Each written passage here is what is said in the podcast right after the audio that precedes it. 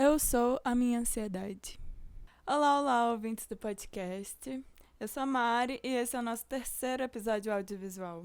Já sabe, né? Para me ver é só olhar no Instagram ou no YouTube. E é isso aí. Hoje eu quero contar a história desse podcast e também quero falar como ela está diretamente ligada à minha ansiedade. Eu já falei isso em alguns lugares diferentes, mas eu queria atar as pontas, né? E falar aqui um registro fiel. Vocês sabem que eu sou a Mari, eu tenho 22 anos, faço licenciatura em música na UNB. Eu entrei como cantora lá, mas no meio do caminho eu comecei a tocar baixo. do nada escorreguei, tô numa banda. Ops, a gente fez uns shows. Ops, né? Então eu também dou aula de ukulele e eu amo ukulele, mas eu também odeio falar para as pessoas que eu toco ukulele, porque eu odeio as músicas que as pessoas pedem para eu tocar no ukulele. É um repertório muito paia. o ukulele é heterotop, né? Bom, eu me resumi aqui, mais ou menos, mas uma coisa muito pessoal sobre mim é a minha ansiedade. Ansiedade é uma coisa particular, é claro. Cada um vive esse desespero de uma forma. A gente precisa entender que ansiedade não é só ficar nervoso antes de tocar ou qualquer outra situação recorrente de insegurança que todo mundo passa. Ansiedade é um descontrole químico bem grave. E eu só posso falar por mim, porque cada pessoa tem um conjunto de situações pessoais que viram essa chavinha interna para o estado de apito, de ebulição. Cada um tem o seu próprio gatilho. Eu sou a minha ansiedade. Eu sempre fui. Ou pelo menos eu sempre me senti assim. E o começo da quarentena para mim foi horrível. Foi o fundo do poço. Eu tive sérios momentos de taquicardia, de choro, momentos de solidão, me sentindo podre, abandonada por dentro. Porque eu não soube lidar com a nova rotina. Conviver com a minha família nessa nova frequência era extremamente desagradável e eu não tinha para onde fugir. Eu não tinha mais o NB para passar o dia fora, eu não tinha o que estudar, eu não tinha mais ensaio no sábado, não tinha matéria para acumular, não tinha nada para me desesperar, sabe? E isso me deixou bem vazia mesmo. Eu não sabia viver de outro jeito até então. E eu estava absolutamente perdida e sozinha num buraco horrível. E aí, em abril, as minhas crises atacaram bastante. Mas, com o passar dos meses, eu fui pegando a manha da quarentena, se é que isso existe. Eu fui ficando mais domada pela rotina. Eu estava muito, muito triste ainda, é claro. Eu me sentia o Sísifo do conto, né? Tipo, todo dia o Sísifo carrega uma pedra pro topo do morro. E aí, assim que a pedra tá lá, a pedra rola morro abaixo. E aí o Sísifo desce o morro para pegar a pedra e voltar a pedra pro topo do morro, só para ela rolar de novo e o Sísifo ir lá buscar. Essa era a minha existência. Acordar era pegar uma pedra e rolar morro acima para ela rolar morro abaixo, entendeu? Era um monte de nada uma existência sem sentido, era o fim do mundo. Acordar era um saco, assim. Era nada atrás de nada. E não só de nada para fazer, não é nada de nada para preencher o dia, era nada de coisas que eu fazia não significavam nada e eu me sentia nada. Mas como eu disse, eu estava melhorando. E eu cheguei a falar sobre isso nos primeiros episódios do podcast eu tentei apelar para várias atividades mesmo. Eu tentei fazer maquiagem, eu tentei fazer artesanato, eu tentei malhar. e eu voltei a conseguir estudar mais de 10 minutos sem sentir vontade de gritar muito agudo de estresse.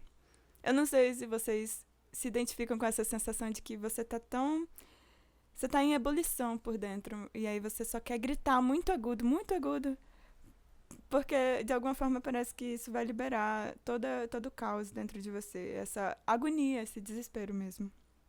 E aí. É, eu tava melhorando. Isso era tipo maio. Naquelas semanas eu tava tipo um monstro mesmo. Aí eu decidi criar um podcast. Era mais um rolê aleatório que eu tava inventando para me salvar desses momentos de impaciência severa e a vontade de quebrar todos os móveis do meu quarto só porque eu tinha raiva de existir. Eu tive essa ideia porque eu mandava muitos áudios bem vergonhosos para os meus amigos. Sempre que eu tava mal, né? Aí eu quis parar de encher o saco das pessoas. eu comecei a falar sozinha com o gravador do celular. Eu gostei muito de gravar o primeiro episódio. Foi bem gostoso escrever o roteiro, pensar na linha da história. Só que eu demorei para gravar o segundo episódio e eu demorei para gravar o terceiro. E ao mesmo tempo, eu tava usando muito, muito o Instagram. E em algum momento, os dois se uniram. Então eu falava de coisas no Instagram que precisavam de mais de 15 segundos para ser contado e aí eu puxava. Aí eu falava, eu vou continuar essa história no meu podcast. e aí eu me encontrei. Eu gostei de falar sozinha. Eu gostei de sentir que eu estava sendo escutada. Não por uma pessoa que vai te ouvir e em seguida vai comentar, assim, tá só esperando para poder responder mas por alguém imaginável que ah, parou para prestar atenção em mim. Eu demorei para sacar que a coisa que eu mais gosto em gravar um podcast é a sensação de ser escutada. Ou pelo menos a chance de ser escutada. E só. A gente está nesse momento de total imersão nas redes sociais e tá todo mundo falando. E todo mundo sendo escutado, e tá todo mundo respondendo todo mundo, e todo mundo conversando com todo mundo. É uma grande conversa interseccionada. E a gente não vê nada começando e nada terminando. Mas o podcast me deu a sensação de que eu começo e de que eu termino uma coisa. E foi isso que me trouxe de volta a motivação de continuar. Continuar existindo, continuar gostando de viver, continuar falando com as pessoas da minha família, a sensação de que algo é meu e que eu tenho pelo menos uma coisa que depende do meu controle.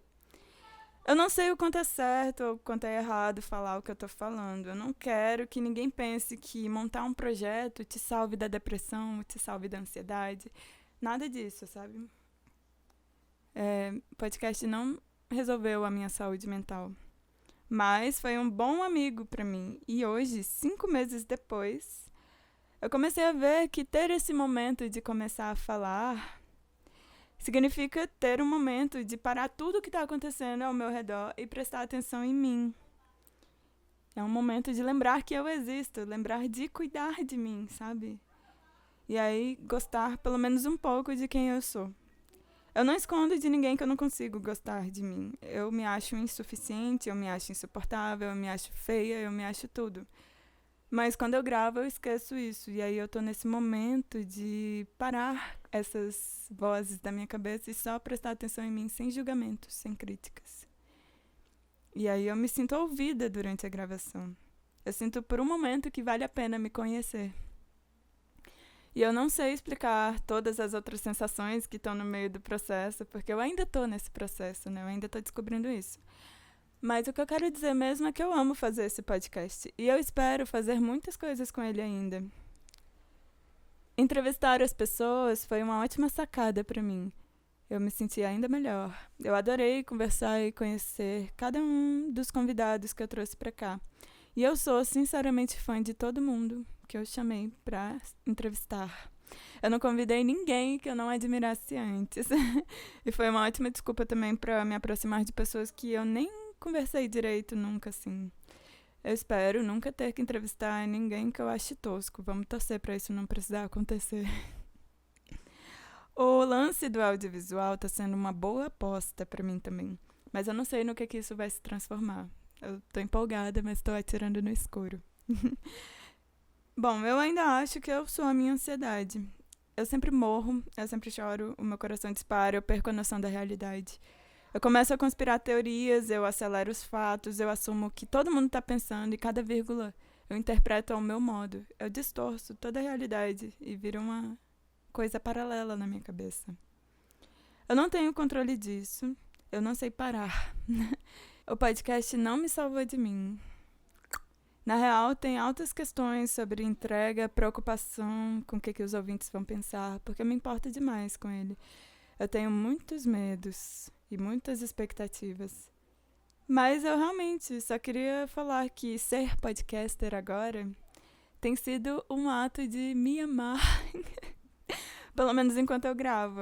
Eu começo a prestar atenção em mim de um jeito não maldoso, né? Eu não me odeio enquanto eu falo. Eu me escuto.